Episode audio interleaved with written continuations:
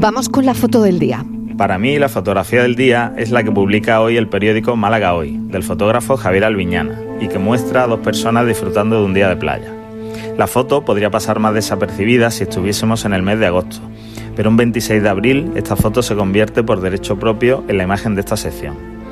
El fotógrafo elige un plano desde detrás, donde las dos espaldas son las protagonistas y donde los contrastes de colores terminan de redondear la imagen. Transmite a la vez calma al incluir esa mar tranquila en la parte superior. Javier, con más de 20 años de experiencia como fotoperiodista, es de esos fotógrafos incansables, que no se relajan hasta tener la foto que buscan. Hoy esta imagen lo demuestra. Imágenes que protagonizan esta hora de antena por fotoperiodistas.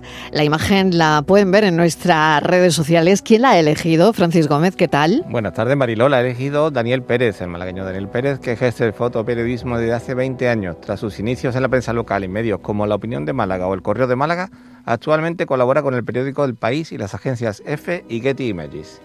Ha impartido numerosas charlas y talleres de fotografía escénica como fotógrafo oficial del Teatro Cervantes y preside la Asociación Malagueña de Informadores Gráficos de Prensa.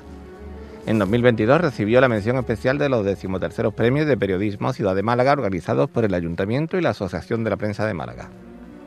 Fotoperiodistas que buscan y que nos dejan su imagen del día.